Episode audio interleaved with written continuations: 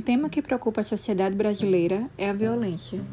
Cotidianamente, várias formas de violência vitimizam indivíduos e a sociedade em geral. Essa questão torna-se cada vez mais preocupante diante de grupos de vítimas dos processos socioeconômicos excludentes, como é o caso da população em situação de rua. Essas formas de violência são a violência física, sexual, verbal, psicológica por parte dos companheiros e policiais, privação de espaço para higiene, preconceitos e estigmas.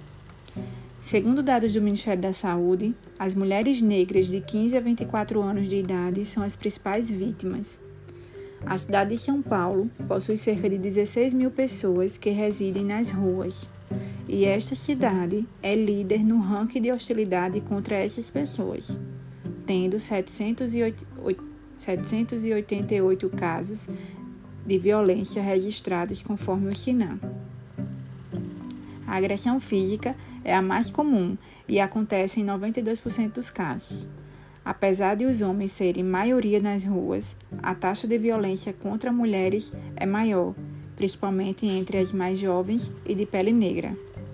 Sendo assim, a República Federativa do Brasil é considerada conforme a disposição do texto constitucional federal, tanto como direito fundamental individual e coletivo, quanto direito fundamental social. O artigo 5 da Constituição menciona que todos são iguais perante a lei, sem distinção de qualquer natureza, garantindo-se aos brasileiros e aos estrangeiros residentes no país a inviolabilidade do direito à vida, à liberdade, à igualdade, à segurança e à propriedade. Então, fica evidente que o direito fundamental à segurança é um meio para se resistir ao arbítrio e abusos estatais, traduzindo em obrigações negativas de comportamentos que lhe violem e outro sim, um poder que permite exigir do Estado uma obrigação positiva em prol da segurança.